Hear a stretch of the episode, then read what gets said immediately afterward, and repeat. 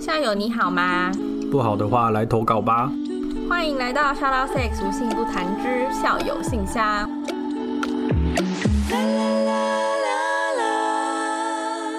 好啦，高雄很不错，好吗？哦哦，转到高雄，我们一直没有讲最重要的事，就是今年的年末聚会会办在高雄哦。啊，对对。大家就是不管是北中南的朋友都一起来参加，很好玩。嗯，还有东部的朋友，哎、欸，东部台东到高雄应该算近吧？对不对？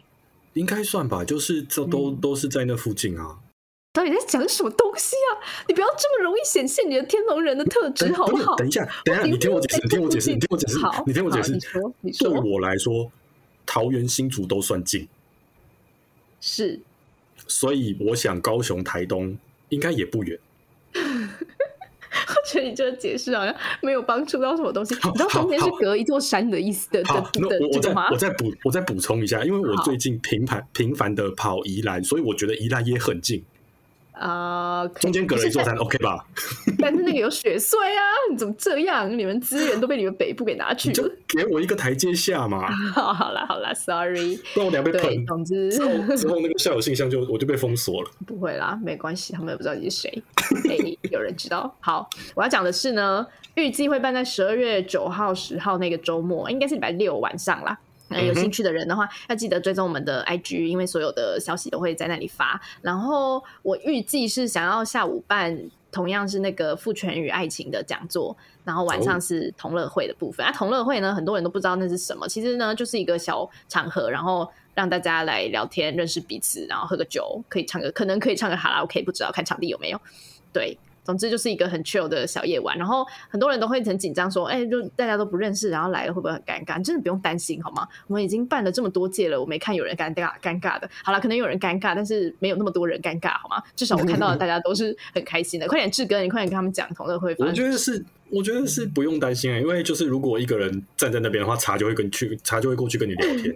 没错，你看我真的是很温馨，好吗？真的，真的，就是我们。不只是就你不是来了，然后就让你放飞这样，我们会有先有一个小桥段是让大家彼此认识，那那个桥段就会有我本人主持，所以大家都会知道你是谁，你的背景是什么，然后你可能你的兴趣是什么，总之就是你想要怎么介绍你自己都可以，所以会有这个强制大家彼此认识的阶段，然后之后就让大家自由的呃活动，然后根据我们以往的经验，其实都很都是很欢乐的，然后来因为来的人，我觉得他们也都抱持着一个哎，就是来交交朋友，看看呃这个。好像不太不太能讲世面，但总之 就是，哎、欸，来看看说，哎、欸，跟我一样在听 Out Sex 的人都是什么样的人呢、啊？这样的感觉，所以其实大家都很乐于交流。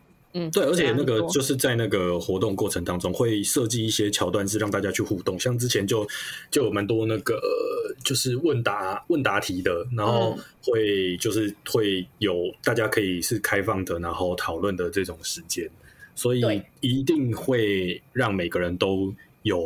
发言跟就是互动的时候。没错，没错，没错，没错。然后我刚刚想到一件事，我要讲什么？我忘记了，我没说完。哦，好，我想起来了，就是呢，我觉得来你最好的心态就是你就是抱持着一个哎来看看，然后给来交朋友的心态。你不要觉得说我来这里就是要认识女生，我就是要认识未来的另一半这样子。就是如果你真的是抱着这个心态的话，我是建议你不要来啦，因为你知道有时候你就人就太把自己局限了。如果你只是一个哎就是没事啊，反正那天晚上也没事，然后就去喝个酒。哎，不喝酒也可以啦，嗯就是一个很轻松的心态，我觉得会是最好的。这样，是的，是的，是的。好啦，那总之呢，这集播出是明天嘛，十月六号，那就记得我们应该十一月初会发发出发放报名的资讯啊，因为都会，因为场地会事先找好，然后呃，酒水什么的饮品跟食物也都会事先准备，所以会有名额的限制。那如果你有兴趣的话，现在记得 follow 我们哦。再讲一次，我们的 IG 账号是。你们要帮我讲是不是？哦哦哦，你你在等我帮你讲是不是？我们的 IG 账号是我在考你知不知道？Shout out sex Yes，shout 点点那个就是点。你在讲什么？没有啊，因为我在想说，就是那个打，你知道打是英文嘛？搞不好有人听不懂，因为我们中文都念点啊，所以你知道我们两种讲法都要讲一次。好，总之就是这个样子。反正你搜寻 Shout Out Sex 应该就会出现了，找不到的话就在 Patreon 里面留言给我。好嘞，我们终于要进入今天的正题了。We 们今天要聊啥嘞？聊一个我也曾经，也不能说曾经有过，一直到现在都还有，但是一个挺普遍的、普、嗯、挺普遍的事情啊，身材焦虑。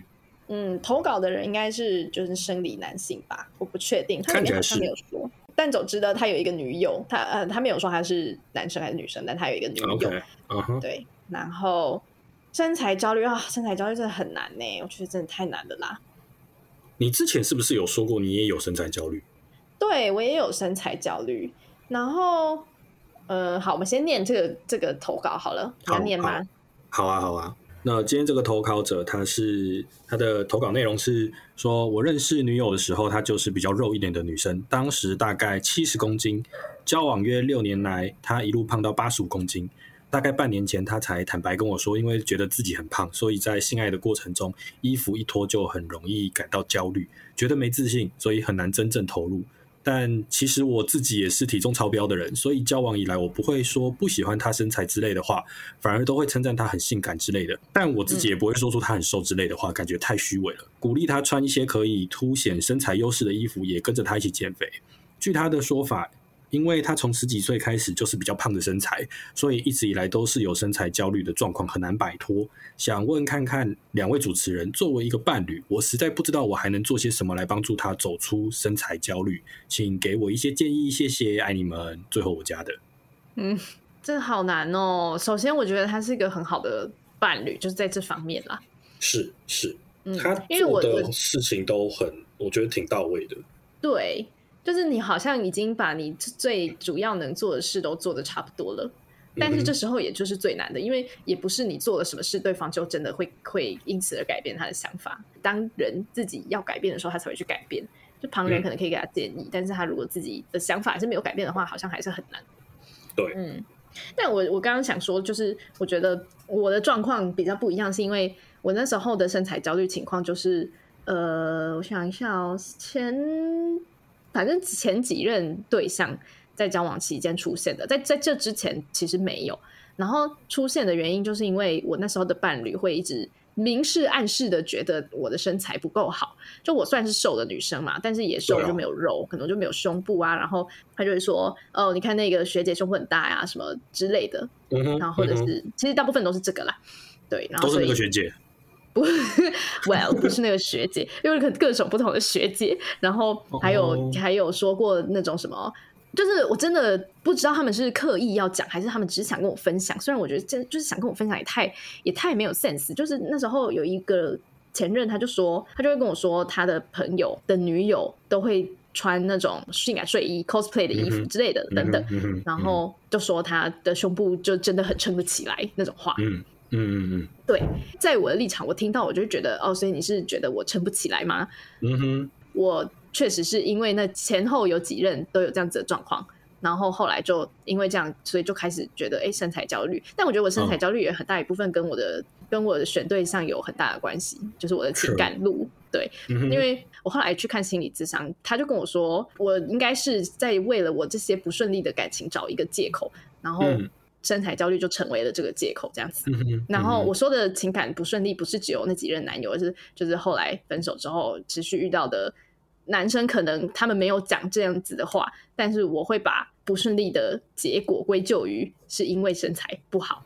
然后那时候就很严重，我也不知道是不是很严重哎、欸，但是我确实就是有一次忘记什么原因，可能就是有 trigger 到，然后我就一直就一直哭，一直哭，然后就不吃饭，然后工作也做不好之类的。总之呢，那时候就是这个样子。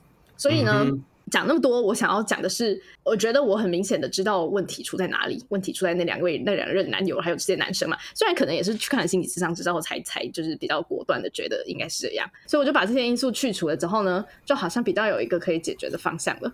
嗯嗯嗯。但是这个今天投稿的人因素是出在他自己的内心的吧，心魔。他女友。对，就是他女友的自己内心这样子觉得。就好像跟我当初的状况不太一样，嗯、不过呢，我也可以，嗯，我可以分享一下我当初是怎么，后来怎么怎么解决。其实我觉得也没有说完全解决啦，就只是降低那个焦虑感，跟知道怎么去压，不 是压抑，怎么去跟他相处吧，就跟这个焦虑感相处。嗯